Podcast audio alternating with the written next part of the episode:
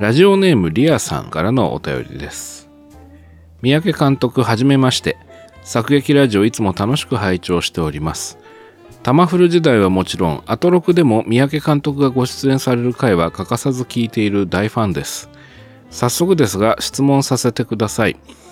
えー、昨夜 TBS で放送されていたワールド極限ミステリー特別編を見ていましたらエンドロールの構成のところに三宅監督のお名前がクレジットされていてびっくり。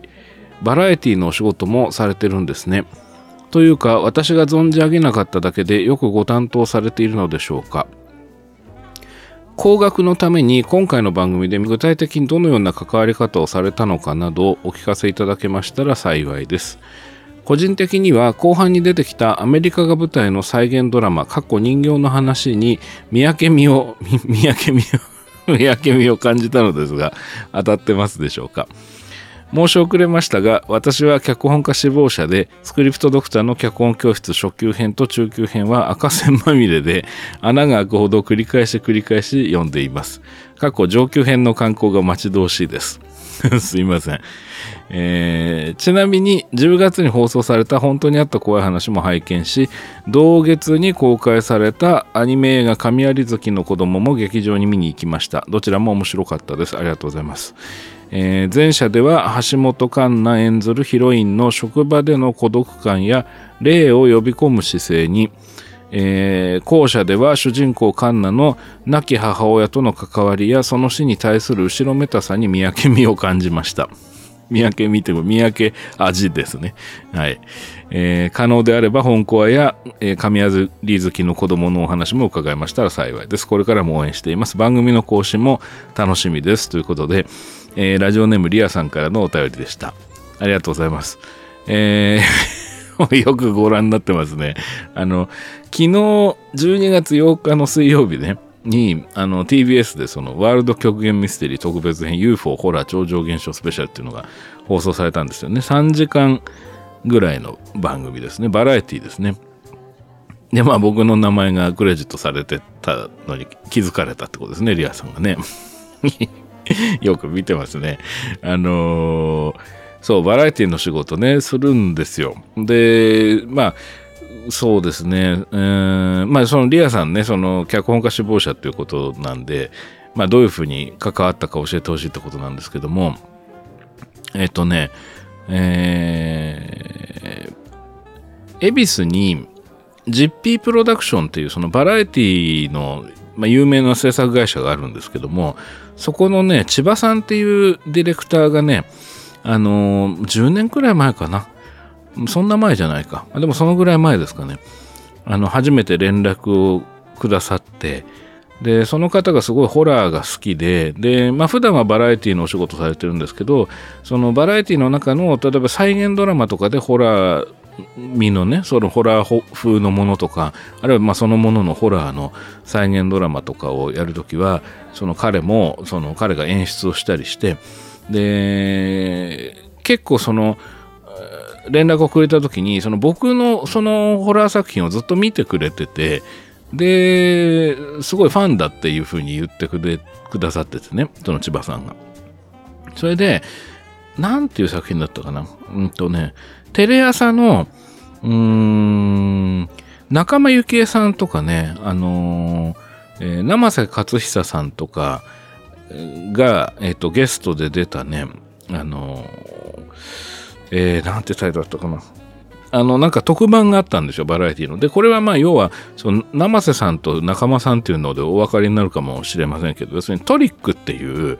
番組の、まあ、番宣、その宣伝も兼ねた特番だったんですよね、バラエティの。で、それで扱ってたのが、そのやっぱホラーっぽいモチーフで、で、その中で3本か4本ぐらい、その結構ガチで怖い再現ドラマを作りたいっていうことで、それで、その、まあ普段はその千葉さんと、その 10P プロダクションの社員の方が、まあその、まあ、交代で監督したり脚本書いたりしてるんですけどもそのやっぱりちょっと本格的にしたいっていうことでその僕を脚本で、えー、呼びたいっていうふうに言ってくれたんですね。これが最初でしたね。それでね、えーと参加したんですよ。でねその時にね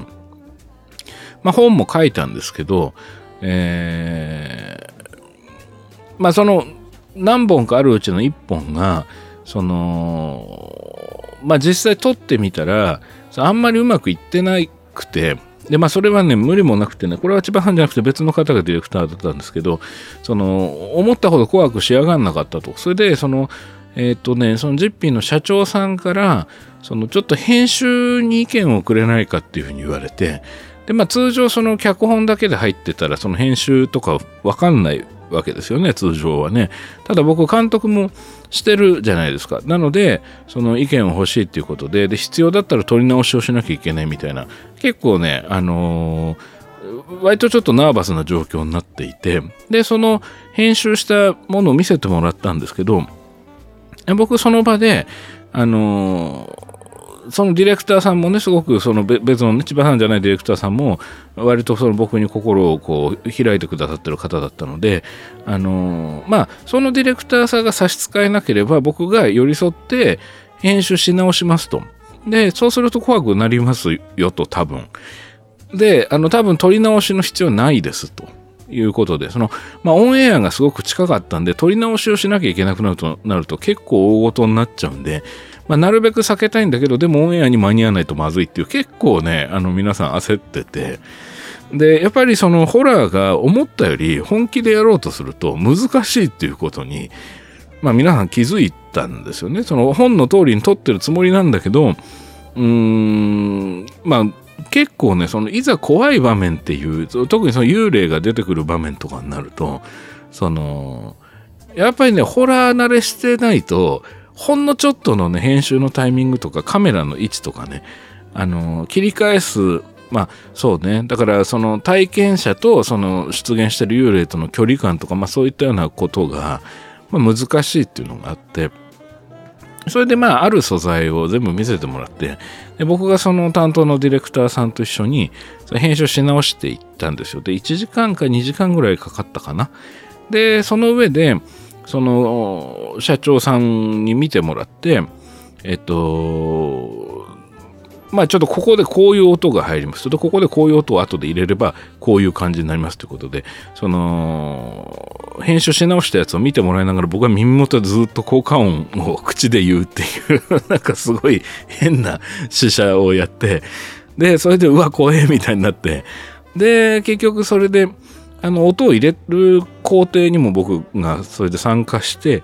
あのまあミックスをする時ですねその音楽とか効果音を入れる、まあ、MA っていうんですけど、まあ、その場にも立ち会って、まあ、それですごくいい出来になったんですよ。それでまあ、あの、良かったっていうことで、で、それを、その、撮ったその VTR の素材を、今度スタジオでそのバラエティなんで演者がそれを見ながら今度リアクションを取るっていうそれはまた別に取らなきゃいけなくて、で、そこも僕立ち会って、で、まあ、その、まあ、それがだから仲間さんとか生瀬さんがいるっていう場だったんですけど、で、まあ、あの滞りなく仕上がって、で、評判も良かったんですよね。で、そこから、その、割とその、GP プロダクションの人たちに何度か呼ばれることになって、でね、その、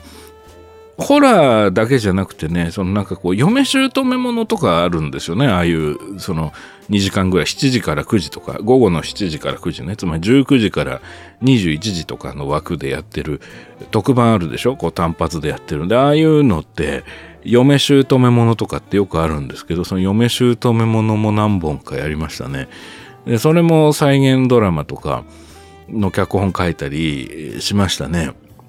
で、あのー、あとはなんだっけな、なんかこう、なんてタイトルだったかな。なんか女の情念ものみたいな特番があって、要するになんかこ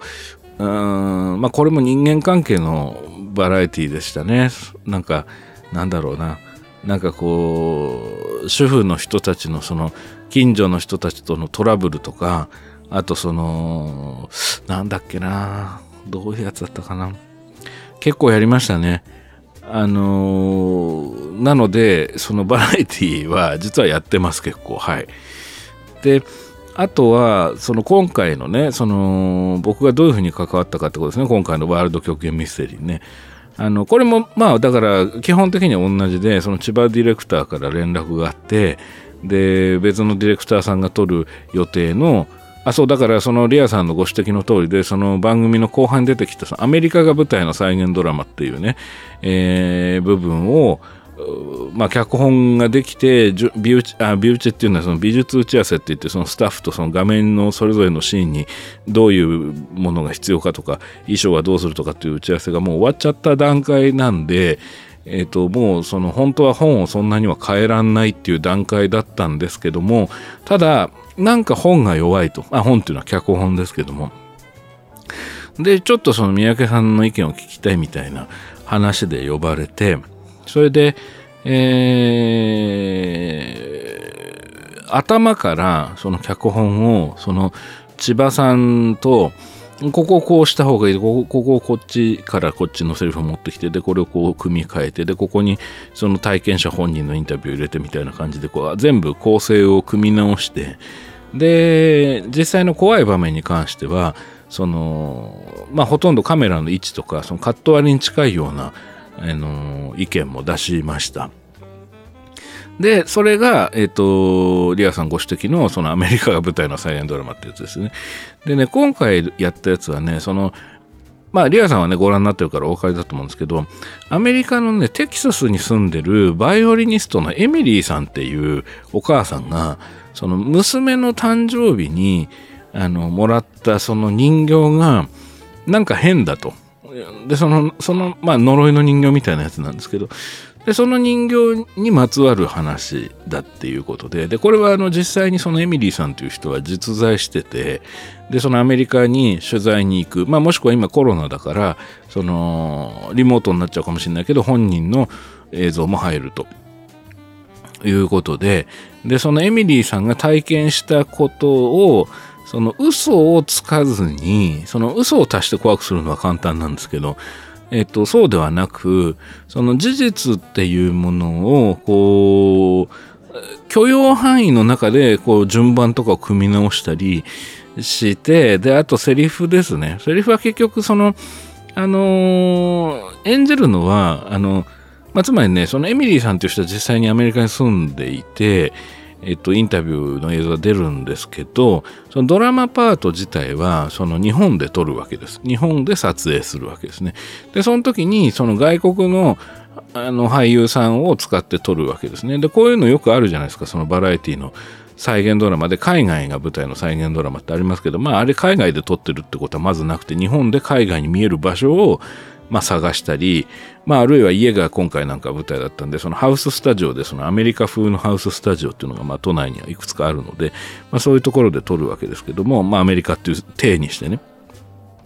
で、そのキャストは、あの、稲川元子事務所っていう、その、あの、欧米の人とかね、その海外のその人で日本に住んでるんだけど、その俳優として登録してる人たちっていうのがいて、で、この人たちをキャスティングするんですよ。で、こういうのはよくあることで、その再現ドラマにおいては。で、今回も、その、えっ、ー、とね、あの人はアメリカ人なのかな？カナダ人なのかな？なんか、えっ、ー、と、そのエミリーさんの役をやった女優さんがいて、で、旦那さんの役がいて、娘役がいて、みたいな感じで、で、英語で現場では撮ってって、で、それを、えっ、と、声優が、えっ、と、吹き替えるわけです。あの、日本語のセリフに。だから、ややこしいんですけど、その、えっ、と、日本語のセリフで台本、脚本を作って、で、現場は、えっと、それが、まあ、英語に翻訳されて本人たちが演じて、で、それをまた、えっと、吹き替えるときに日本語にするっていうやり方ですね。ちょっとめんどくさいやり方なんですけど。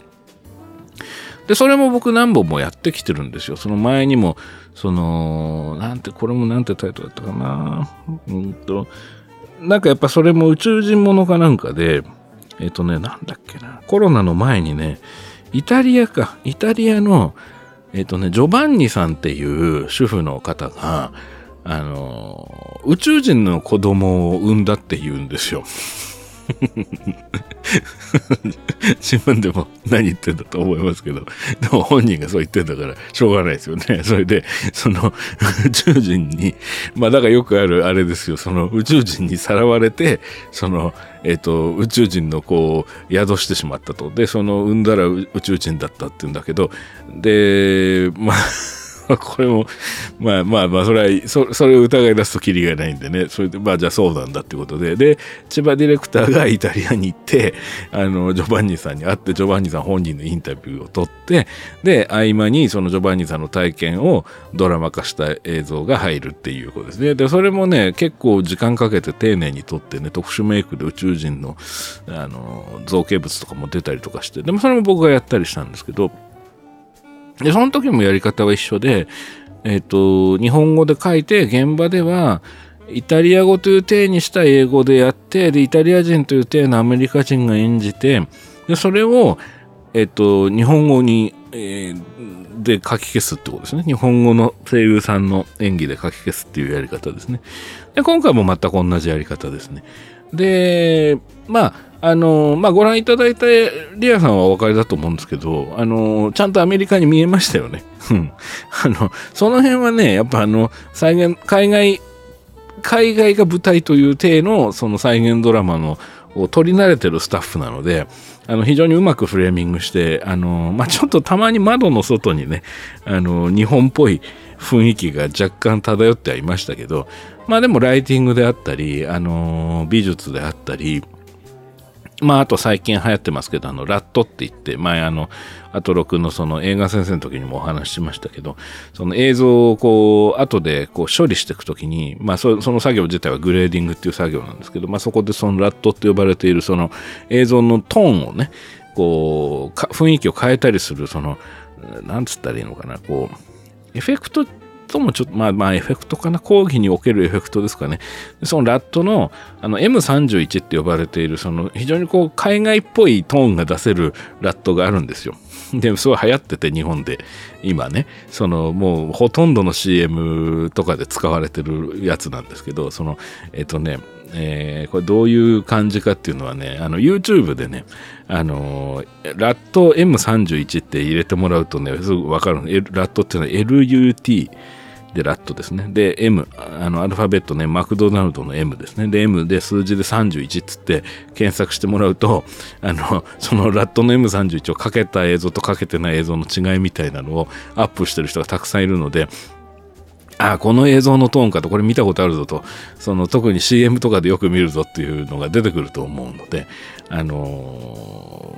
ー、ちょっと検索してみてください。でそれかけるとね割とその何て言うんだろうな。こううん、まあ、平たく言うとちょっとおしゃれな映像になるというかあの、まあ、特にうまく使うとすごくこうなんだろうな。こう海外っぽい、海外っぽいっていうのも変だけど、アメリカ映画っぽいルックになるんですよ。で、今回みたいに、その、実際にその欧米の俳優さんが、その、日本で撮影してても、欧米の俳優さんの肌の色とか、目の色とか、髪の色とか、あとそれに合わせたその、海外っぽい家具とか、まあ、衣装とかっていうものを用意していくと、日本で撮影しても、その M31 をかけることによって、その、まあ、アメリカ映画っぽく見えるっていう。で特にやっぱ今回はその人形の話だったのでやっぱスタッフとしてはその資料館っぽくしたいっていうイメージがあるわけですよね。どうしてもそのアナベルシリーズみたいな。なので、え、その M31 をかけてその、まあ、アメリカ映画っぽくそういう映像にしたっていうことですよね。うん、でまあその実際元のそのあった脚本っていうのが、まあ、ちょっと長かったのとあと、まあ、その、しょうがないんですけど、これは、この体験式物っていうのはどうしてもこういう問題がつきまとうんですけども体験者の言ってることをその全部その体験した人が話した時系列通りに脚本にしようとするとうーんまあちょっと何て言うんですかねリアルかもしれないんだけどとっちらかっちゃう時があるわけですよ。その、まあ、現実にあったこと、その、まあ、今回だと怖い人形があって、で、まあ、捨てても帰ってくるみたいなやつなんですけど、その、実際に起きた出来事はこの出来事より後だとか、あとこ、ことここの間にはこういうエピソードがあったとかっていうのが、体験者本人からするとすごく重要な意味があるかもしれないんだけど、その全部を余すところなく描くことっていうのはできないんですよね。やっぱりその放送の尺の問題があるので。なので、その、なんていうのかな、嘘をつかない程度に、そのお、ホラーとして面白くないと意味がないわけですからそのホラーとして見ていく中でこの不気味さであったり予兆であったり不安であったりというものからそのどういうふうなタイミングでその次の展開が起きるのかとかそのショックな描写をどうするかとかあとその中で起きてる人間関係をどういうふうにこうタイトでこうギュッとこう要素が凝縮したふうにしていくかっていうのはまあ結構やっぱりそのなんだかんだ言ってあの映画とかドラマの手法が必要になるんですよね。から、まあ、その辺がその僕が今回求められてた仕事っていうことですね。でまあそれを果たしてで実際撮り方もあのお伝えした通りのカット割りになったことによってより怖くなった部分っていうのもまああったんじゃないかなというのは僕も昨日オンエア見て、えー、うまくいってんなっていう部分はうまくいってんなっていうふうに感じましたね。はい。なので、えっと、まあ、リアさんのご指摘の通りでですね、僕が今回のワールド極限ミステリーで直接関わったのは、その番組の後半に出てきたね、アメリカが舞台の再現ドラマのパートで、そこの脚本と、まあ、あと少しその演出的な、その、なんていうんですかね、こう、意見を出したり、編集のアイデアを出したりっていうようなことですね。で、まあ、それを、その、構成っていうクレジットで出てたのはそのバラエティ的な理由でそのバラエティでは脚本っていうクレジットは基本的に出ないんですよね。あのこれはねあのなんでしょうしきたりみたいなことですね。ですからまあ構成っていう中にまあ、組み込まれてはいますけどもその割と細かいその演出的なアドバイスというか、まあ、意見を言ったりっていうのも、まあ、今回の仕事の中には入っていたと。いうことですね。で、番組自体はね、あの、ご覧いただいてお分かりだと思うんですけど、スタジオは、あの、えー、ウエンツさんが司会でね、で、あとはその、まあ、お笑い芸人の方であったり、あるいはそのタレントの方であったり、スポーツ選手の方であったりっていう、まあ、いろんなそれこそバラエティに富んだギャル曽根さんとかもいらっしゃいましたけど、あと、ももクロの高木蓮にちゃんとかね、いましたけども、で、まあ、司会は、その、めぐみさんと、え、ー、と、高島彩さんですね。これは、あの、ワールド極限ミステリーっていうのはいつも、あの、このお二人がね、あの、基本的には進行してますから。で、今回は、ウェンツさんがメインで話が進んでった理由は、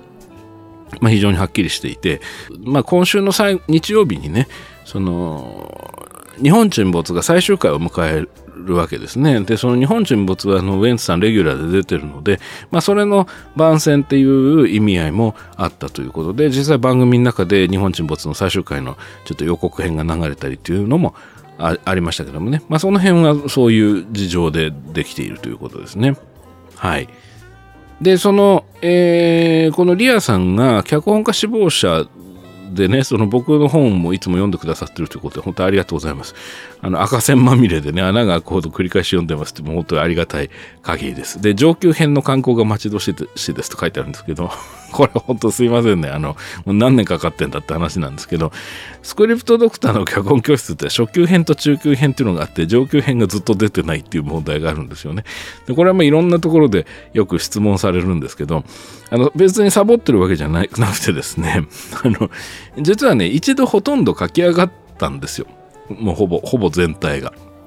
で、ただ、そこでちょっとコロナ禍に入りましたね。そのコロナの問題が起きたわけですね。それで僕の方で、あの、その出版社の新書館さんにお願いして、ちょっと一回止めてもらいました。というのはね、あのやっぱりね、コロナが起きたことによって、その、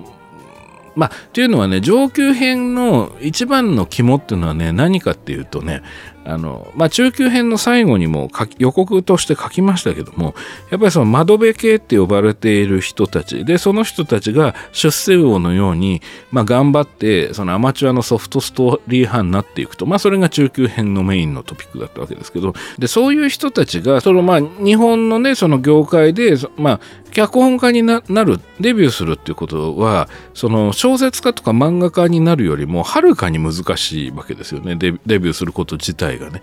これはもう昔から言われてることですけども、もう本当に比較にならないぐらい難しいわけですね。で、もちろん不可能ではないわけですけども。で、えっ、ー、と、で、さらにそこから、うん、キャリアを積んでって、で、その、まあ、いろんな仕事に対処していくと、その対応していくっていう、その、まあ、技術もそうですし、うん、まあ、スタンスといいますかね、アプローチといいますか、そういったものも非常に難しいんですけど、あまたある脚本指南書みたいなものにその辺が全くと言っていいほど書かれてないんですよね。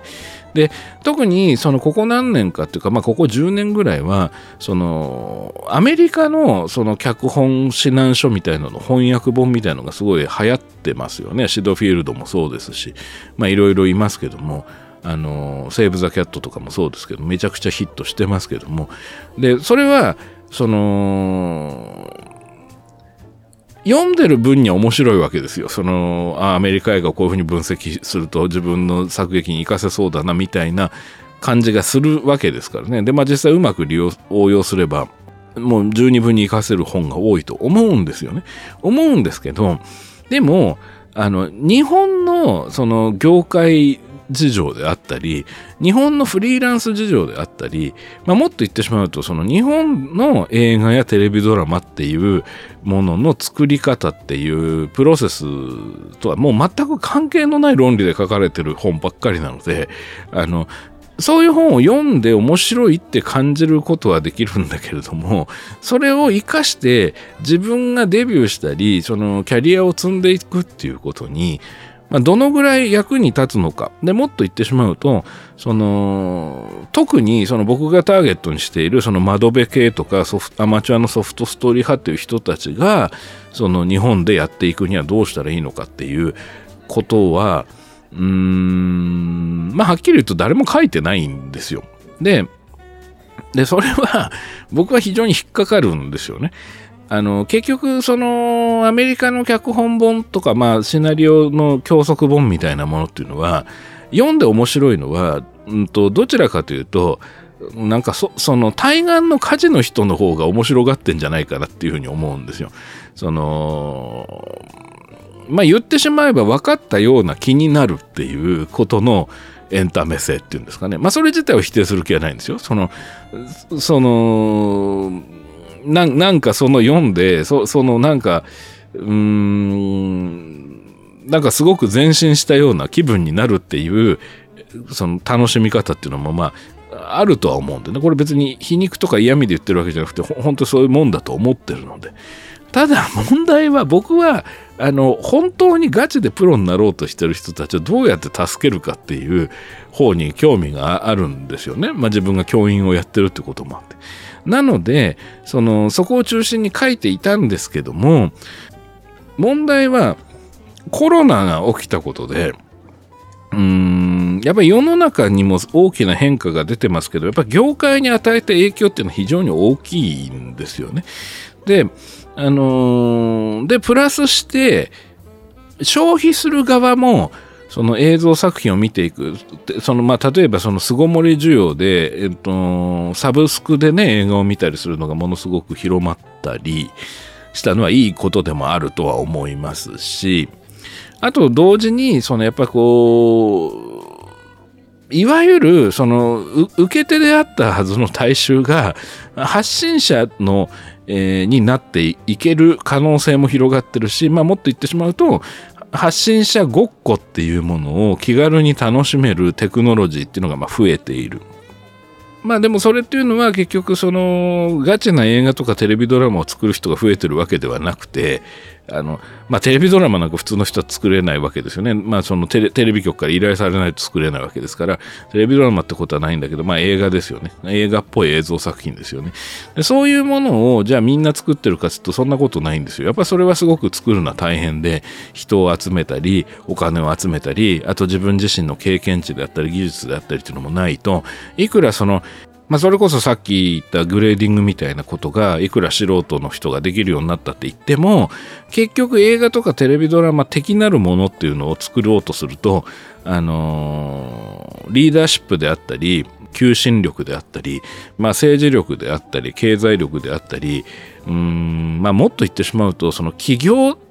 しているような感覚っていうんですかね、うん、がないとやっぱ作れないわけですよね。でそのまあそういう状況になってった時に、うーん、まあ、例えばそのテレビっていうものの視聴率が下がってきて特に若い人がテレビ持ってないとかいう人がすごく多いじゃないですか。僕が教えてる大学の学生でもテレビ持ってないっていう学生はすごくいっぱいいるわけですね。でそういう中ででもその窓辺系だったりそのアマチュアのソフトストーリー派だったりする人が、まあ、デビューしていくでそれ食べていくその日本国においてキャリアを積んでいくっていうことを目指してる以上はやっぱりその業界の変化であったりあるいは現状のその消費者のスタンスの変化であったりっていうものにはある程度というか、まあ、敏感にね反応してでその対処をしていかないとまあいけないと思うわけですよね。なので、その上級編をちょっと一回その出版社の方に止めていただいた理由は、やっぱこのコロナ禍っていうものを経由した上での、その今のそのデビューの仕方、今のキャリアの積み方っていうものに対応した内容に変えていかないと、やっぱりそのコロナ前の状態っていうのを、うーん、そのまま転用していくっていうことは多分難しいと思うんですよ、僕。それはあのリアさんもね脚本家志望者ってことなんで、えっと、ちょっとまあリアさんに向けてのメッセージでもあるんですけど。なのでちょっとその申し訳ないんだけど、まあ、時間もかかっっている上にさらに時間かかって申し訳ないんだけどやっぱりちょっとこの状況の変化っていうものをあの結構慎重に見極めた上で内容をさらに精査して、あの強度を上げていかないといけないんじゃないかというふうに、まあ、考えてそれでまあ上級編の観光が遅れてるっていうのが、まあ、事情です。ですから、あのこれはその出版社の側の人が何か遅れてるんではなく僕の勝手なもう本当に僕のわがままです。僕がやっぱりその窓辺系の人たちがどうやって生きていくかっていうことを、あのまあ、ずっとそれを大切にしてきたシリーズですので、で、いよいよ脚本家としてデビューするんで、脚本家としてキャリアを積んでいくっていう、このちょっと長期スパンでその人生を、彼らの人生を考えていった時に、やっぱり上級編っていうのは、その単に読み物として面白いとか、そのなんか、あの、映画を見る時の参考になるとか、そういう内容ではもうそもそもないのでね、上級編自体が。なので、えー、ちょっと待っていただいているというのがあります。はい。えー、で、このリアさん最後の方にね、えっと、本校はね、ありがとうございます。あの、10月にね、あの、僕がもう20年以上やってる、その、本当にあった怖い話っていうフジテレビの番組の新しいやつが放送になったんですけども、まあ、それのね、えっ、と、橋本環奈ちゃんが主演のエピソードを担当したんですよね。で、まあ、そのことですね。それから、あとその、神有月の子供っていうアニメ映画がね、まだやってんのかな？えっ、ー、と、まだ一部の劇場ではやってるんだと思うんですけど、ファーストランはもう終わってるんですけども、ムーブオーバーしてやってると思うんですが、まあ、それもご覧いただいたということでね、本当にありがとうございます。あのー、非常に嬉しいですね。そうやってその、作品をね、追いかけていってくださるのは本当にありがたいですね。あの、どうしてもその、僕がその、アトロクとかね、ラジオでしたり、あの、さっき言ったその指南書を書いてたりするから、その、このラジオを聴いてる方の中には、その、アトロクの三宅に興味を持ってくださって聞いてるっていう方もいらっしゃれば、その、指南書の、その、スクリプトドクターの脚本教室を読んだから聞いてるっていうような方もいらっしゃると思うんですね。まあいろいろいらっしゃると思うんですけども。あの、で、一方でそういう人たちがみんな僕が作ってる作品にも興味があったり、作品を見てるかっていうと、まあ必ずしもそうでもないわけですよね。特にそのホラーが僕はどうしても多いので、あの三宅さんのことは好きだけど、あの、怖いのが苦手だから三宅さんの作品は見たことがないみたいな方も結構いらっしゃると思うので、あの、こうやってこう全部三位一体みたいに、あの、見てくださってる方はね、非常にありがたい、嬉しいなと思いますね。あの別に全然だからといってその僕の作品が怖いから見れないっていう人をあの除外したいとかそういうことじゃ全然ありませんよ。僕はその自分でそのなんだろうこういろんな面を自分が持ってるっていうこと自体僕も楽しんでますので、なので別に全然そのホラーが苦手な人は無理して見ないでいただいた方がいいんだと思いますけども、全然ね、その、それでまあ夜寝らんなくなっちゃったりしても困りますからね。はい。で、その本コアとかね、その神有月の子供のお話も伺えたらということなんですけど、まあこれはあの、ちょっとまたね、別のなんか枠組みを設けた方がいいかもしれませんね。あの、特に神有月はやっぱりその、そう、あのね、実はね、神有月の感想のメールみたいなのは結構いただいてて、この番組宛てに。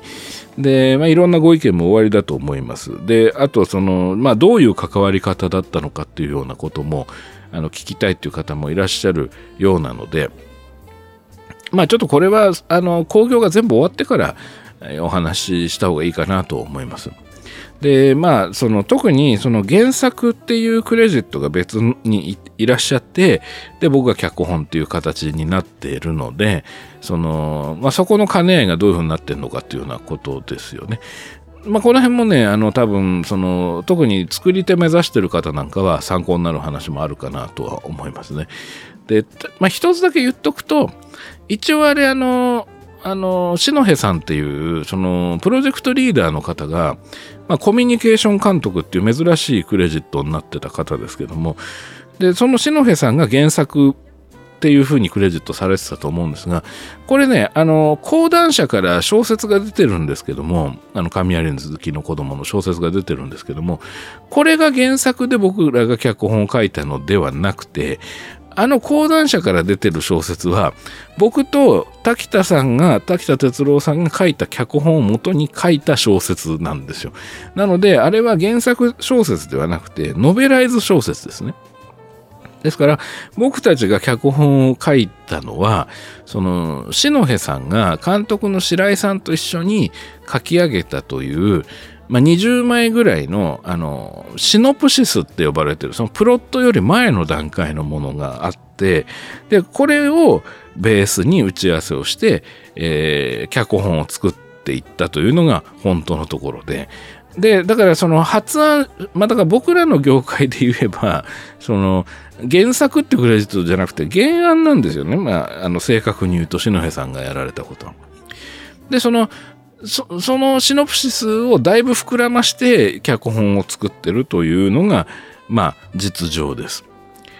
で、まあ、この辺もね、話し出すともうどんどんその話出てきちゃうんで、まあ、ちょっとどっか、あの、霧のいいところでね、えー、神有月のお話はできればいいかなというふうに思っています。はい、ということで、えー、ラジオネームリアさん、ありがとうございました。えっ、ー、と、こんな感じでよろしいでしょうか。はい。では続いてのお便りご紹介します。ラジオネーム農林2号さん。三宅さん、こんにちは。三宅さんの番組をいつも楽しく、そして興味深く聞かせていただいています。シャープ12で宇宙戦争のお話を聞いているときに、この作品にハリウッド映画のデザスターものとしての日本の怪獣映画とは似て非なるテイストを感じたことを思い出しました。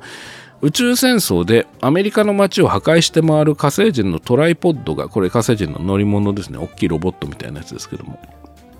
が妙に怪獣を連想させるのですが私が興味を持ったのはその描写。トライポッドが吠えてるんですよ。機械なのに。あの、その、まあ、うおーんみたいなね、音がするんですよね。まあ、それのことですね。で、まあ、スピルバーグは激突でもトラックを吠えさせてましたが、えー、劇中で日本人が火星、えー、劇中で日本人が大阪で火星人のトライポッドを破壊したというセリフがあり、スピルバーグは本作を怪獣映画として捉えていた節があるのかもしれません。同じくスピルバーグ制作の1996年の映画ツイスターでは、当初スピルバーグ版ゴジラとして制作されるはずが比較的同時期に制作されたジュラシック・パークとキャラクターが被るとの懸念から、ゴジラを巨大な竜巻に置き換えたという経緯があったと聞きますが、あ、そうなんですね。えー、実際劇中でもアメリカの街を破壊して進む巨大竜巻が怪獣にしか見えないんです。またスピルバーグ作品ではありませんが2008年の映画「クローバーフィールド」ではゴジラ型怪獣とおぼしき巨大モンスターがニューヨークの街を破壊する様を怪獣のシルエットと自由の女神の首が突然飛んできたりするような間接的な破壊描写だけで十分すぎるぐらい素晴らしい怪獣映画として描いていたにもかかわらず最後に白昼のもとに巨大モンスターが姿を現した時のこれじゃない感。また邦画にも口から放射能を吐き二足歩行する巨大なトカゲのような生物と回転しながら空を飛ぶ巨大な亀のような生物を劇中の画面に出さずにセリフだけで暴れさせる大怪獣東京に現るという作品もありました。ありましたねそういうがね。えー、見せない、そして出さない演出の怪獣映画、三宅さんはどう思われますか？それにしてもスピルバーグ版のゴジラ見たいなということで、えー、ラジオネーム農林2号さんからですね、うーん、まあ、えっと、まあ、宇宙戦争から始まって、ツイスターの話になって、クローバーフィールド、えー、大怪獣特訓。で、えっ、と、まあ、まあ、あれですね、要するにそのご質問としては、その、怪獣映画の演出で、その怪獣自体を見せるか見せないかっていうものを、まあ、僕がどう思うかってことですよね。あのー、そうですね、うーん、見せないっていうのは、あのまあ、いろんなやり方があると思うんですけど、僕はすごく個人的に好きな見せない怪獣映画の場面で言うと、最初のゴジラのあの白黒のあの1954年の一作目ですね。あれの中で前半にその大戸島っていうそのゴジラが初めて出現した島で、あのね、えっ、ー、と、新吉くんっていうその村人の少年のエピソードがあるんですけども、その彼が嵐の夜に、あのー、まあ、普通の嵐じゃどうもないと、そのなんかドシンバタンみたいなすごい音と振動が来ると。で、これただの嵐じゃないってことになって、家の中で、あの、両親と一緒にいるんだけど、あのー家を飛び出していくんですよ。外を見に行くって言って、で、危ないからやめろっつって親が止めるんだけど、でも飛び出していくんですね。で、その飛び出していった時に、まあこれはもうお別れだと思うんですけど、それは嵐プラスゴジラなわけですよね。で、そのゴジラが近づいてきているからドシンバタン言ってたわけですけども、で、その新吉君の視点にポンって入って、で、新吉君は何かを見たんですよ。その雷鳴、雷、えー、雷がね、こう、稲光ですよね。稲光が、の中に何かを見たんですよ。多分。すごくでかい何かを。で、多分全体像は見えてない。で、新吉くんは、そこで、家の中に残っている両親を呼ぶんですね。父ちゃん、母ちゃんつって、早く出ろって言って。だけど、父ちゃんと母ちゃんは、もうここれただごとじゃないと普通の嵐じゃないっていうのは分かってんだけど、出ようとするんだけど、間に合わない。で、その家の中から外に向けたショットで、あの、その嵐でブワーって風が外出て、に吹いてて、で、もう雨がバーってこう、こう稲光でこうピカピカって雨が見えてっていう中で、どんどんどんどんそのドシンバタンいう音が近づいてくる中で、あの、突然その家がですね、ここがものすごく怖いんですけど、あの、外圧によってぐしゃって潰れるんです、家のセットが。で、その、まあ、これは要するに、あの、ゴジラが踏んづけたってことなんですけど、で、その、ゴジラが踏んづけ、家を踏んづけてしまったっていうことを家の中から取るっていう。で、それでいてゴジラの足は映んないっていう、まあ、非常にですね、あの、要するにだから、災害ですよね。もう、あの、完全に災害として、まあ、もともと怪獣映画っていうもの自体が災害の暗喩なわけですけども、まあ、怪獣映画がっていうか怪獣の元になっている、日本の怪獣の元になっている荒人ってやつですね。その荒ぶる神ですね。で、それはまあ、いろんな地方のいろんな地域にありますけども、まあ、そういうもの自体が、その土地に根付いた、その自然現象、例えば、鉄砲水とか津波とか地震とか、えー、まあ、そういうような川の氾濫とかそういう過去にあった歴史っていうその自然が巻き起こす、まあ、災害それからそれによって多くの人が亡くなってしまう。でもやっぱりその生活を続けていけないかなきゃいけなくてその村を再建して人はあの歴史を紡いでいくわけですけど、まあ、そういうその自然の脅威っていうものを受け入れるあるいはそのもっと言っちゃうと、その定期的にその島国である、で、四季がはっきり分かれ、あるね、その日本でのその自然災害、定期的に起きる自然災害っていうものに、ある種の諦めっていうものを持って生きていくために、あの、神様っていう存在が概念として必要だったわけですよね。とも言えるわけですよね。だから、それを後人っていう形にして、その、敬ったり、お供え物をしたり、えー、静まってもらうっていう考え方をしていったっていうのが、まあ、怪獣、日本の怪獣映画の背景にある考え方ですよね。で、まあ、それの典型な場面として、今お話しした初代ゴジラの一作目のゴジラには、そういう、その、外圧によって家が潰れてしまうというのを家の中から撮るっていう描写があって、で、これが、まあ、ものすごい怖いんですよね。で、まあ初代の最初のゴジラっていうのは、まあそれ以外にもすごいシーンがいっぱいあるんですけども、でも、まあ僕はものすごく印象深かったですね、そこの場面がね。それはだから例えば、ジョーズにおいて、またジョーズの話ですけど、これ特集やるときにネタ残ってんのかっていうのもありますが、ジョーズで、その、うん、現場的な事情から、その、上手ロボットが、サメのロボットが、その、まあ、すぐ動作不良を起こすと。で、だから、その、本当は、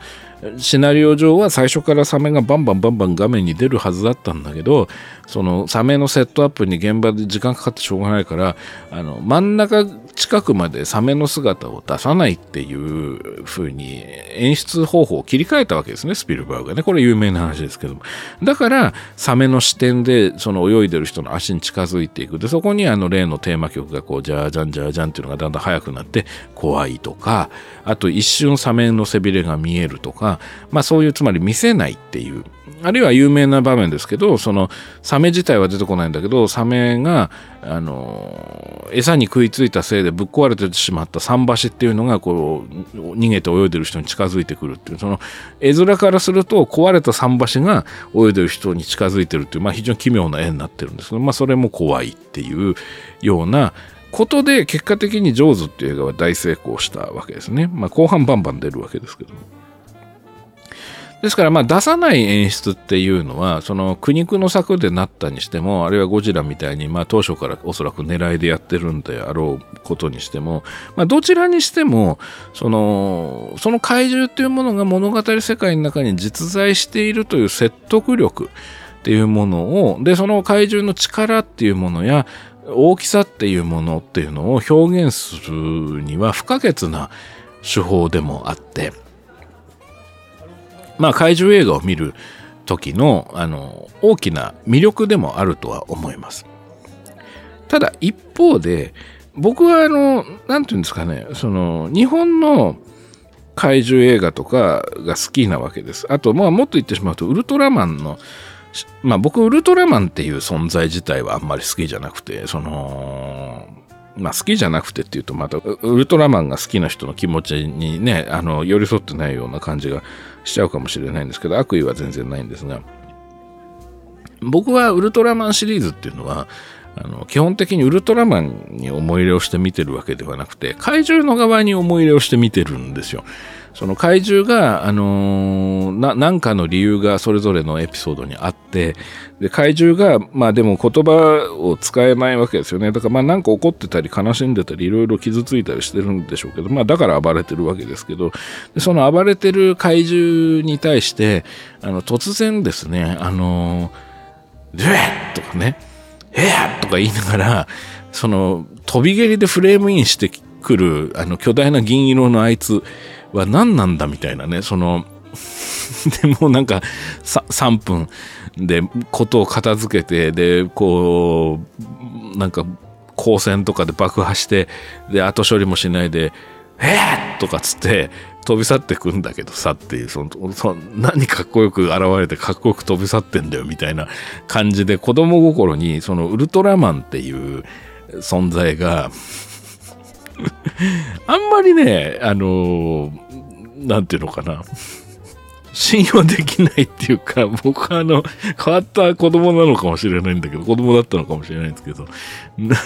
なんだこいつっていつも思ってたんですよね。だから、ウルトラマンシリーズっていうのは、そのどれを持ってみても、その、怪獣側にいつも思い入れをしてて、その、今週は怪獣が勝てるかもしれないみたいな、怪獣頑張るみたいにしていつも見てたっていうのがあるんですけど。で、今なんでその話をしてるかっていうと、つまりね、その、その怪獣を見せないっていう演出、ね、出さないっていう演出も、まあ、リアルっていう意味では面白いと思うんですよ。その、現実にそういう怪獣が現れたら怖いとか、その、まあそういうものを感じるっていうことが、まあ、作品の狙いとしてあった場合にはものすごく効果があるとは思うんですけども一方でこうベローンとね、まあ、バッチリはっきりくっきりね怪獣が画面に出てしまうっていうのも怪獣映画の醍醐味だと思うんですよね。そのもう特に日本の怪獣映画っていうのは基本的にはまあ着ぐるみなわけじゃないですか。まあ最近はまあそうでもないかもしれないけど、あのそうじゃないのもあると思いますけど、まあ昔のね、昭和の僕が好きな怪獣映画っていうのはもう本当に、あのー、着ぐるみですって感じでこうドーンと出てきますね。で、あれがね、僕はね、やっぱすごい好きなわけですね。あのー、まあちょっとこれも歪んだ見方かもしれないんですけど、あの可愛いと思うんですよ。そのドーンって出た怪獣が。でそれがバカにしてるんじゃないですよ。そのあの着ぐるみがチャチいねとかそういう話じゃないですよ。あのそうじゃなくてこう愛らしいんですよね。そのその怪獣がドンと画面の中にいることが。で、そのミニチュアの街の中に怪獣がポンといるという状況が、うんと、すごくこう、ワンダーな感じがして好きなんですね。だからそういう意味ではね、その、まあ、クローバーフィールドは面白かったんですけど、確かにね、その、で、まあ、わかりますよ。その、まあ、えっ、ー、と、農林2号さんの言うね、そのクローバーフィールド出なくて全然素晴らしかったのに、あの間接的な描写で素晴らしかったのに、まあ、最後に、まあ、昼間にドンと出ちゃってこれじゃない感があったっていうねで、まあ、これじゃない感ってあれはあのそのドンと出たからこれじゃないというよりもあのドンと出た怪獣の姿がこれじゃない感ですよねどっちかっていうとね。うん、そのであれはまあしょうがないですよね。アメリカの人が考えるその邪悪なまあだから邪悪なっていう考え方が一個余計なのかもしれないですよね。その怪獣、つまりね、人間の生活を脅かすものっていうのは邪悪なのであるっていう、その、まあだからどうしてもアメリカの映画に出てくる、その悪そう、悪いこととされている都市破壊みたいなことをする怪獣が最終的にいつも、こう、なんて言うんだろうな、悪魔みたいな形になっちゃうんでしょうね。その、あとなんかこう、なんつったらいいんだその生理的不快感を催す生物みたいなものをデザインのベースにしていることも多いですよね。まあ、雲とかすごい嫌うでしょ向こうの人って。だから、その雲っぽい足とかね。その、で、なんかそう悪そうなこう触覚みたいなのがついててね、まあ、だからあのデーモンって呼ばれてるものに近いというんですかねそのデビル的というか悪魔的なデザインになってしまいますよねでまあクローバーフィールドは僕もその最終的に怪獣が出た時にあまたこのタイプの怪獣なのかと思ってまあちょっとがっかりしたのは覚えてますねまあ難しい問題ですね見せない出さないっていうのはいつかは見せなきゃいけなくなっちゃうんですよね。あの、ノリン2号さんがね、例に挙げてらっしゃった大怪獣東京に現るっていう映画は、まあ、怪獣を出す予算がないっていうことで、それを逆手にとって全然出ないっていうんで、その出ない上に東京で暴れてる怪獣を、あの、被害が来ない田舎の人がテレビとかの話として聞いているっていう、まあ、非常にこう、オフビートなね、スタンスで作られた映画でしたけども、面白かったんですけどね。うん、あれまあ皮肉な話でねあの災害がその自分の土地で起きてないとその単なる情報とか風景のように消費されてしまうっていうねあの話の暗喩でしたけども、うん、でもやっぱりなんだなんでしょうね。その怪獣が出てしまうか出てしまわないかでいうと、まあ、出てきてくんないと怪獣映画じゃないっていう問題は、まあ、どうしてもありますよね。うん、だから、まあ、出さない、まあ、出さないね。見せない。出てほしいですけどね。怪獣映画なんだから。まあ、ただね、あの、まあ、良くも悪くも、やっぱりそのゴジラを中心とした、その直立二足歩行トカゲっていうね、そのデザインの怪獣にちょっと僕らが慣れすぎてるっていう問題もあんのかもしれないですけどね。あの、まあでも、しょうがないね、可愛いんだし、その、ね、一番信頼できるデザインというか、その、信頼できるっていうのも変ですけどね。うん。はい。ということでね、もう話が全然まとまりませんけど、あの、まあ、見せない、出さない演出はいいんじゃないですかね。あの、その、だからまあ、どういう切り口かだと思うんですよ。その、その企画が。企画の眼差しが。だから、その怪獣が登場するっていうのを、まあ、リアリズム的に見せていくってなった時に、やっぱり見せない、出さないっていうのが場面によって必要だったり、全体を通して必要だったりとかっていうことはあると思うんですけど、まあ、僕としては怪獣が好きなので、やっぱり怪獣映画だって言ってんだったら出してほしいし、で、まあ、もっと言っちゃうと、その、まあ、なるべく愛、愛、愛らしいデザインの方が、まあ、個人的には好きですけどね。うん。それで言うとね、あの、子供向けだっつって割と揶揄されることも多いですけど、あの、怪獣大噴戦大五郎対ゴリアスっていう映画がありますね。あれなんかはあの本当にその伝統怪獣が出るっていうことのその可愛げっていうものをまあ徹底的に追求した映画で面白かったなと個人的には思いますね。まあほとんどゆるキャラみたいなあの怪獣ですけどもね。あのそれこそこの前お話に出たあの飯島敏弘さんが監督されてる映画ですけどもね。はい、大五郎対ゴリラスね、ああいうようなものがね、あのもっと作られてもいいのになとは思いますけどね。うんまあ、ただそうするとまた例によってね、あの着ぐるみ、え、だから突っ込みどころがみたいなね、話にな,、まあ、なってっちゃうっていうね、まあ、難しいところですよね、この辺はね。はい、えー、では続いてのメールに行きたいと思います。ラジオネーム冬枝豆さん。えー、三宅さんはじめまして。いつも楽しく拝聴しております。この度はお聞きしたいことがありご連絡を差し上げました。三宅さんは作中の人物が死んでしまった時にそれを長期間引きずりますか？またご自身が作品に携わられる際は登場人物の死について作品の受け手が長期間にわたって思い返すような印象的な描き方を心がけていらっしゃいますか？ネットフリックスで配信している隣のサインフェルドというシットコムで、シットコムっていうのはあのアメリカの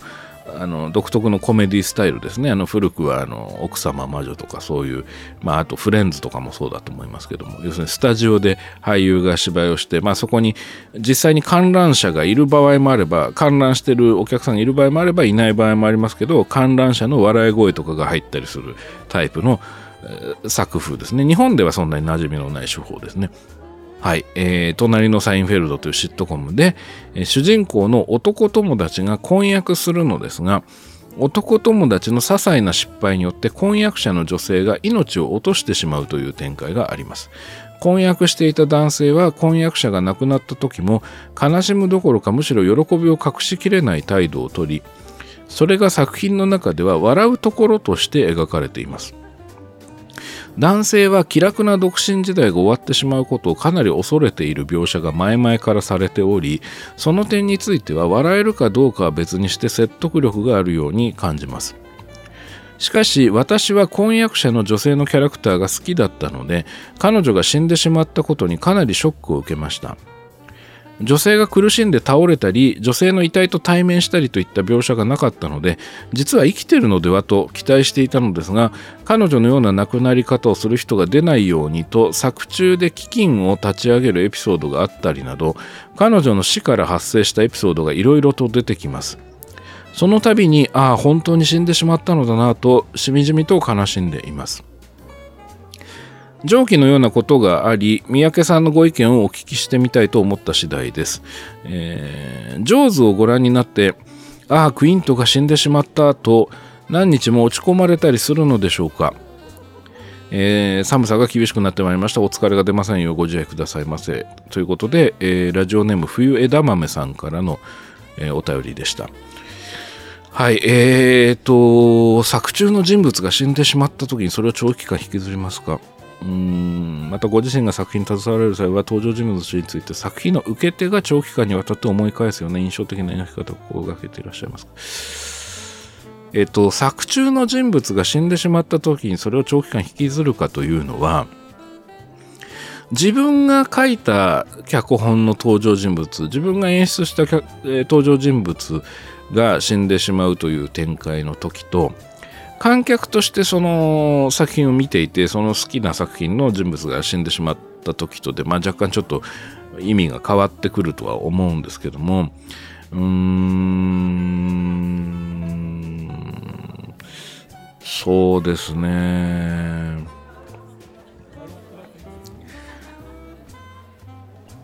まあ子供の頃はね、結構引きずってたかもしれないですね。あのー特にやっぱりね、このサインフェルドって僕ごめんなさい、ちょっと見てないんで詳しくないんですけど、まあ多分コメディなんだと思うんですが、シットコムですからね。あの、まあコメディで、うん、というか、まあ要は、あの、まあこれ、隣のサインフェルドも連ドラだと思うんですよ。でつまり長期間登場人物と接している、観客なり視聴者が接していることで、思い入れっていうものがまどんどん出てきてですね、その登場人物のことをよく知ってる友達のように感じるようになってくるっていうのがまあ連続ドラマの強みですよね。で特にそのアメリカの作品っていうのはその連続ドラマのそのシーズンが長いので日本だと基本的にはワンクールって大体11話から13話ぐらいで終わるものが多いですけどもアメリカはあの評判がいいとどんどん続いていきますよね。ね、だからまあ何年も何年も接してるうちにあの番組ね画面を通じて接してるうちに本当に家族みたいな知り合いみたいなあの古い友人みたいな感覚になっていくっていうのはまあその感じ方も含めて醍醐味だと思うんですよ。で日本でも昔はあの長く続いたテレビ番組っていうのがいっぱいあって、えっとまあ、例えばですけど、まあ、僕の世代だとね例えば刑事ドラマっていうのがいっぱいあったんですけど「まあ、太陽に吠えろ」とか、あのー、特捜最前線とかねそういうそのもう本当に何年も「太陽に吠えろ」なんか10年以上続いてましたけどっぱそういうふうにこう長く見ていってで特に子供の頃だと自分が本当に年齢を重ねていくそのその変化も大きいですよね。大人になってからの3年間と子供時代の3年間っていうのは吸収したり変化していく度合いが全然違いますからだからやっぱりその小学生の例えばじゃあ3年生から6年生までの間見てたとかずっと見てた番組とかになるとあのもう全然感じ方が今とは違うわけですよね。でそれで言うとやっぱり思い入れのあった刑事が例えば殉職したりとかっていうのはやっぱショックですよね。やっぱそりゃ、あのあんなこともあった、こんなこともあった。で、彼が、あの、こういうことがあって喜んでた時に自分もすごく幸せな気持ちになったんだみたいなことを思い出しますからね。だから、どうしても、その、作中の人物がの死っていうのを引きずるっていうのは、まあ子供の頃は結構あった気がしますね。うん。で、ただ、うーん、まあ、例えば例に挙げられてますけども、ジョーズを見て、クイントが死んでしまったと何日も落ち込んだかというと、まあでもな落ち込んだかな。えっ、ー、と、ジョーズ、まあこれまたジョーズの話をね、小出しにしちゃいますけども、ジョーズ特集をやろうとしてるんですけど、まあそれはちょっとまた置いといてですね。ジョーズを初めて見たのはね、小学校5年生の時なんですよ。で、テレビで見たんですよ。で、やっぱこの前ね、その、シャープいくつか忘れましたけど、その、心が折れるの話の時に、クイントンの死の話がちょっと出ましたけども、まあ、ショックでしたね。あの、かなりのショックでした。ですから、そのクイントが、の叫び声であったり、その断末魔ですね、とか、あとその最後のクイントの表情とかは、その後しばらく思い出してましたよ、やっぱりね。ただじゃあ今、あの、クイントのことを思って僕の心がすごくこう沈んだりですね、あの、動揺するかというともちろんそんなことはなくて、というのが、そのクイントは一回死ねばいいのを僕はあの、何しろ179回死なせてるんで、そのジョーズを繰り返し見ることによって、そのためにクイントがひどい目に遭うっていう。その、あのー、いつまでたっても僕の中でクイントが繰り返し死ぬっていう風な状況に僕がさせちゃってるので、あのそういう意味ではそのまあ、僕が残酷なのかもしれないけど、その、えー、まあ、ジョーズという映画の重要な存在ではあるけど、そのジョーズという映画の一部でしかないとも言えるわけで、あの、ちょっと冷たく聞こえるかもしれませんけど、今となっては、あの、クイーンとの死に動揺するってことは、まあ、もうないですね。で、その一方で、そのご自身が作品に携われる際は登場人物の死について作品の受け手が長期間にわたって思い返すような印象的な描き方を心がけてらっしゃいますかってことなんですけど、これはね、ちょっとね、僕のその作り手としてのスタンスっていうものをちょっとお話した方がいいと思うんですけど、あのホラーっていうものを多くやってますねもちろんそうじゃないものも実を言うとたくさんやってるんですけどでホラーって、まあ、特に日本のホラーっていうのはその幽霊を扱うものが多いですから当然人の死っていうものはあの要素としては大きくはなるんですよ。ただ僕ねあのデビューした時にあの自分がどういうふうにキャリアを積んでいくかっていう時にあのまあホラーで多分キャリアを積むことになるなっていうのはなんとなく予想はしてたんですけどあの決めてたことが一つだけあってそれはえっと人が人を殺す場面を書かない撮らないっていうことだったんですよ。まあホラーを作ろうとしてるのに何言ってんだっていうふうにね不思議に思われる方もいらっしゃるかもしれないんですけどもあのー、それは僕にとってはものすごく重要な決め事でうーん人が人を殺す場面を書かないし撮らないってことですね。これ幽霊が呪い殺すっていうのはまた別の話なんですけど。でねこれはねうんなんでそういう考えになってたかっていうとうーんまあちょっといろんなとこでこれあのー、そうだな。えっとねこの話をあんまりすると重くなるな。えっとまあさらっと言うとまあ僕がねそのの非常に大切な、えー、存在であった友人があの高校時代にあのまあ、亡くなってるんですけども、その亡くなり方が、うーん、まあ、端的に言うと殺害されてしまったんですよ。で、その殺害されてしまった彼と、これは、ちゃんと話した方がいいのかな？どっちなんだろうな？その、えー、まあ、うーん、まあちょっと今日はさらっと言っておきますね。その、あの、うんとね、えっ、ー、と、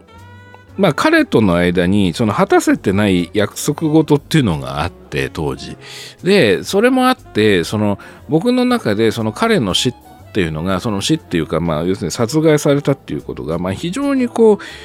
あの直接的にその事件に僕が関わっていたわけではないんですけどもあのものすごいこう後ろめたいというかあのうんまあ食材のようなものをね大げさに言うと。あの僕はちょっと感じているんですよ未だにね。でそれもあってその僕はその人が人を殺すっていう行為をとても憎んでるんですね。それはどんな背景があるにしてもね。で、その、だから、そのホラー映画っていうのは死っていうものが非常に近い存在のジャンルではあるんだけれども、うん、まあ、人が人を殺すっていう場面はとにかく書かないし、絶対撮らないっていうふうに、まあ、デビューするときに決めたんです。で、まあ、そのせいで、あのー、仕事を受けられなかった作品とか、あの、お断りせざるを得なかったプロジェクトとかもあって、そのまあ本当はね新人の脚本家とか監督が、まあ、そんな事情であの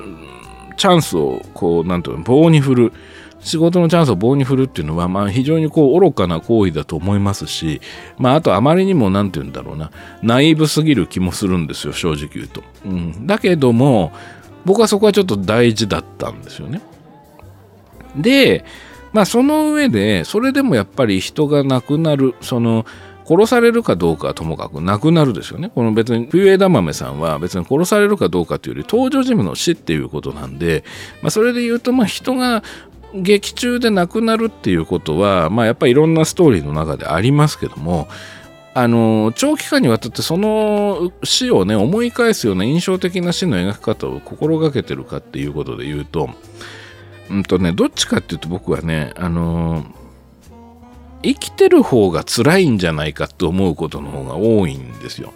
なので、その、これは個人的にね。だから、その、もし誰かが死ぬというエピソードを書くとしても、まあ実際書いたことも何度もありますが、その死自体をその辛く描くというよりも、そその、その人を失った人が生きていかなきゃいけない。で、そその残された人がその死をどうやって乗り越えていくかとか受け入れていくかっていうことの方に関心がある作り手なんですよね。なので実はその死を軽んじてるわけではもちろんありませんよ。全然違います。むしろ死っていうのは僕にとってものすごく重要なあのテーマでもありますし題材なんだけどあのー、なんですけどもうんどちらかというと残された人の苦しみとかあのそちらの方に興味があるんですよ。うんだからそのそのその死を印象的なに思い返すように描くというよりもその死を思い返している人がその何て言うのかなその時間の中で時間が過ぎていく中でこう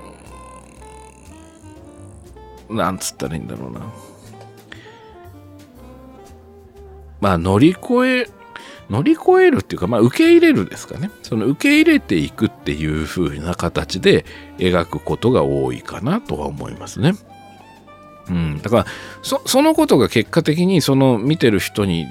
によってはねそのその亡くなったキャラクターのことを思い返すっていう場面として認識されるかもしれないしあのそのことよりもそのそこに苦悩している人の方を、えー、持ち帰ってその映画とかテレビを見終わって自分の中で思い返すっていうふうになるかどうかはこれはあの僕がどういう意図でやろうとその結果的にその映画とかテレビドラマっていうのは完成して提示してしまったらもう見る側の人たちのものになってしまうんですよこれはいいも悪いもなくてねその人たちがどういう人生を生きてきたかどういう価値観で生きてるかによってその心に溶け込んでいくその認知っていうものが変わっていきますのでねやっぱりどうしてもねはい。なので、まあ、ちょっとこちらではコントロールできないことかなとは思ってますけども。はい。で、あと、でも、この大切に思っていたキャラクターの死っていうのは、うーん、まあ、辛いですよね。ですから、その、うーん、冬枝豆さんはね、その、僕ごめんなさいね、隣のサインフェルドを見てないので、その、ちょっとこの冬枝豆さんがね、その、手短に説明してくださったこの女性の、亡くなった女性のキャラクターの人となりとか、あの、がちょっとごめんなさいね、その想像しきれてなくて、ちょっと冬枝豆さんになんか、うまく寄り添えてないような気がさっきから話しててしてそれがちょっと申し訳ない気がするんですけどもうんでもやっぱりその架空の存在とは言っても自分がね心を開いて見てきたその時間というものをねその自分の人生の時間というものを作品を見るという形で登場人物と,、えーと、時間をシェアしてきた、えー、キャラクターが、あのー、物語の中で死んでしまうっていうのは、まあ、ショックだと思います。で昔日本でもその明日のジョーっていうその漫画があってボクシングのでそれでその主人公のジョーっていう矢吹ジョーっていう主人公の公敵手であった力石徹っていうキャラクターがあのまあ、死んでしまうんですけども、まあ、それがもう本当にものすごい量の読者にショックを与えてあの架空のしかも漫画のキャラクターであるにもかかわらずあの葬式が行われたことがあるんですよ。こあのかなりそれはね公式な葬式です。ややこしいんですけど、そのそのファンが有志で立ち上げたのかどうかは分かんないんですけどでも最終的にそれ非常にオフィシャルなそのお葬式としてイベント化された、まあ、イベントって言葉がすごく軽く聞こえるかもしれませんけどもそでその多くの読者の人がその力士徹という人の登場人物の死を悼んで線香をあげに集まるという あの出来事があったんですね。でこれはその漫画に興味がないそれ明日のジョーに興味がない人は多分当時あの笑って見てたと思います。そのイベントをね。なんだそれっていう。でまあまあ面白げなイベントっていうふうに映ってたと思うんだけどでも僕は参列した人たちっていうのはあのまあ非常にこう何て言うんだろう。本当に大切な思いっていうのを持って参加してたと思うしあの僕は実は力士徹にそこまで思い入れはないんですけどそれは単純に大切にしてるものが違うだけなんでその力士を大切に思う人っていうのがいるのも当然わかるしでその人たちが僕が大切にしてるキャラクターを別に大切に思わないってことも当然あると思うのであの全然いいそれはそれでいいと思ってるんですがあのそういうようなこともありましたね。だから作り手があの都合で例えば人物を殺すみたいなことはあのちょっとなるべく避けた方がいいよねというふうには普段思ってますね。やっぱりそれは見てる人にとってはあの大切な仲間になって特に長期スパンで描いてる物語の中でまあこれだからね映画とかテレビドラマのある種のねうん難しさというかねあの残酷さでもあるんですよね結局その続けば続くほどその見てる人たちの心っていうのをあの掴んでしまうというか虜にしてしまうというかそのその人たちの心の時間っていうのも作品が吸収してってしまうのでうーん。不用意なことっていうのはまあできないよねっていうのは思いますよね。やっぱりねやるべきじゃないなっていうのは思いますね。で僕は隣のサインフェルドのこと言ってんじゃないですよ見てないんで分かんないんですけど。そういう意味ではね個人的にそのあのショックだった登場人物の死っていうのを作り手がある形でその作り手が何らかの形でその消化する。もしくはその追悼するもしくはその見てた人に対してうんその人たちが次のステップに進めるように提示したものとしてよくできているなというか誠実だなと思ったのはあの、新スタートレックっていう番組が昔あって、あの、スタートレックっていう有名なシリーズの、えー、続編ですね。で、その新スタートレックっていうのもこれもものすごい長い人気のシリーズで映画も何本も作られてるんですけど、で、それの第1シーズンで、ヤータイっていう、その、タイね、タイは軍人のその階級のタイですけども、まあ女性の、あのー、でもちょっと男勝りな魅力的なキャラクターで、そのヤータイっていう人がいたんですけども、このヤータイっていう登場人物を演じていた女優さんが、あのーそのちょっとその諸事情であの映画の主演の話が来てそっちの仕事を選んじゃった都合であの新スター・トレックに出続けるのがスケジュール的に難しくなったという事情からうーんその物語の中で死んでしまうという形で退場したんですよその新スター・トレックから。でこれはその女優さんのその現実的な背景も発表されていたのでそのファンの人はまあ事情は分かってる。で事情は分かってるんだけどその本来だったら彼女はそのずっとシリーズに出る予定でその作り手のチームも用意してたからそのちょっとね唐突かつあまり意味のない死に方をしちゃったんですねそのドラマの中で。その、まあ、一応なんとかそのお膳立て的なものは用意されたんですけど、うん、やっぱちょっとねあのなんていうのかな、うん、あんまりなんていうのかなこういい退場の仕方じゃなかったんですねその屋台が。物語の中での死っていうのがね。でそのまあ、いくらその背景にそういう現実的な事情が映画の外側のねテレビドラマの外側の事情があったにしても、まあ、見てる人にとってはその大事なクルーの一人だからなんかやっぱちょっと気持ち悪さが残っちゃったわけですよ第1シーズンでのそのヤータイの死がね。でところがですねこれがあのシーズン3かなえー、亡霊戦艦エンタープライズ C っていうタイトルのエピソードがあるんですよ。その新スタートレックのシーズン3にね。で、ここで、その、え、っとね、ヤータイを演じた女優さんが、もう一度ヤータイを演じてるんですよ。でね、まあ死んじゃったわけじゃないですか。その、もういないわけですよね。いないのになんで演じてんだって、それは回想シーンなのかっつうと回想シーンではないんですよ。その、まあすごいアイディアで出てくるんですけど、でね、この亡霊戦艦エンタープライズ C っていう話がね、まあちょっと信じらんないぐらいよくできていてでこのエピソードでそのヤータイっていう人のキャラクターの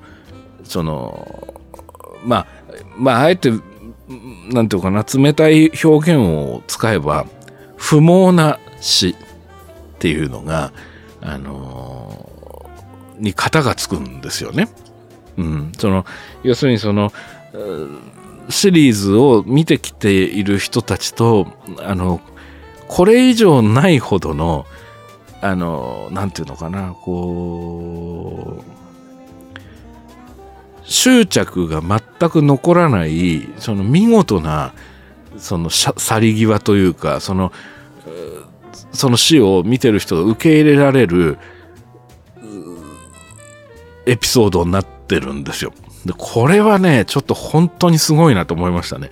あの、こんなことが可能なのかっていうぐらいよくできている作品ですね。もう作品と思わず言ってしまいますね。その、えっ、ー、とね、シーズン3のね、何話目かごめんなさい、ちょっと忘れましたけど、亡霊戦艦エンタープライズ C っていう話ですね。で、かつ、その作品は、そのヤータイの死っていうものを受け入れるっていうことだけではなくて、その、マインドとしての、その SF としても恐ろしいほどよくできていて、ちょっとすごいですね、これは。で、かつ、スター・トレックという世界ならではのエピソードでもあるので、あのまあちょっと機会があったらそのいや退位っていう人がいてそういう死に方をして退場しちゃったんだっていう前提だけあれば多分見てわかると思うので新スター・トレックのね亡霊戦艦エンタープライズ C っていう、まあ、ネットフリックスとかでも見れると思うので機会があったらちょっと見てみてください。あの作り手がそのキャラクターの死に対して非常に誠実な落とし前をつけたっていう大きな一つの例になってるんじゃないかなと思います。あのなんで今ねこの話をしたかっていうとね結局その冬枝豆さんがその隣のサインフェルドという作品でのその女性のキャラクターねごめんなさい名前とかは登場人物の名前とか僕わからないんだけどもこのキャラクターの死を冬枝豆さんがあの受け入れられてないんだと思うんですよね多分ね。でだからこそそのあ本当に死んでしまったんだなとしみじみと悲しんでいますということで。で僕この悲しんでいる気持ちっていうのはあの何て言うんでしょうかねこうとても大切な感覚だと思うんですよ。で素晴らしい感覚だとも思うしうーんそれをもしこの亡くなった女性のキャラクターを演じていた女優さんがあの知ることがあったらあのとてもその喜ばれると思うしあの誇りに思われるんじゃないかなというふうに思うんですよ。で一方でこの冬枝豆さんがま、どうすると楽になるのかなっていうことを僕は考えちゃうんですね。僕はそっちの方に関心があるんですよね。で、それで言うと、そのサインフェルドっていう作品の、どうもこの枝豆さん、冬枝豆さんの説明を読んでると、それは割とこう、彼女の死が笑いどころになっているっていう作りで、まあそれはなんか理由があってそうなってんだと思うんで、番組のスタッフとしては、それがその、なんだろう、公式見解というか、その、そういうスタンスで作ってる、番組ですよっていうことなんだと思うので、まあ、これをあんまりとやかく言ってもしょうがないというか、まあ、的外れなんだと思うんですよね。ただ、それでもやっぱ笛枝豆さんのように感じる人も、まあ、いるんだっていうことですよね。で、それに対して、そのサインフェルドっていうのが、その続きの中で、その気持ちを、今言った亡霊戦艦エンタープライズシーンみたいなアプローチを、まあ、するかもしれないし、しないのかもしれないんで、僕はわからないんだけど、いやそのそういうその作り手側がその冬枝豆さんみたいなその感じ方をしてる方へのそのある種の落とし前というかその何かしらの提示っていうのを、まあ、しない場合はこれはもうあの消費者、まあ、視聴者や観客であるその、まあ、つまり冬枝豆さんの中で気持ちを整理していくしか多分ないんですよね。で僕はねそのさっきあの半分冗談交じりにそのクイントを179回以上殺してるっていう言い方をしちゃったんですけどあの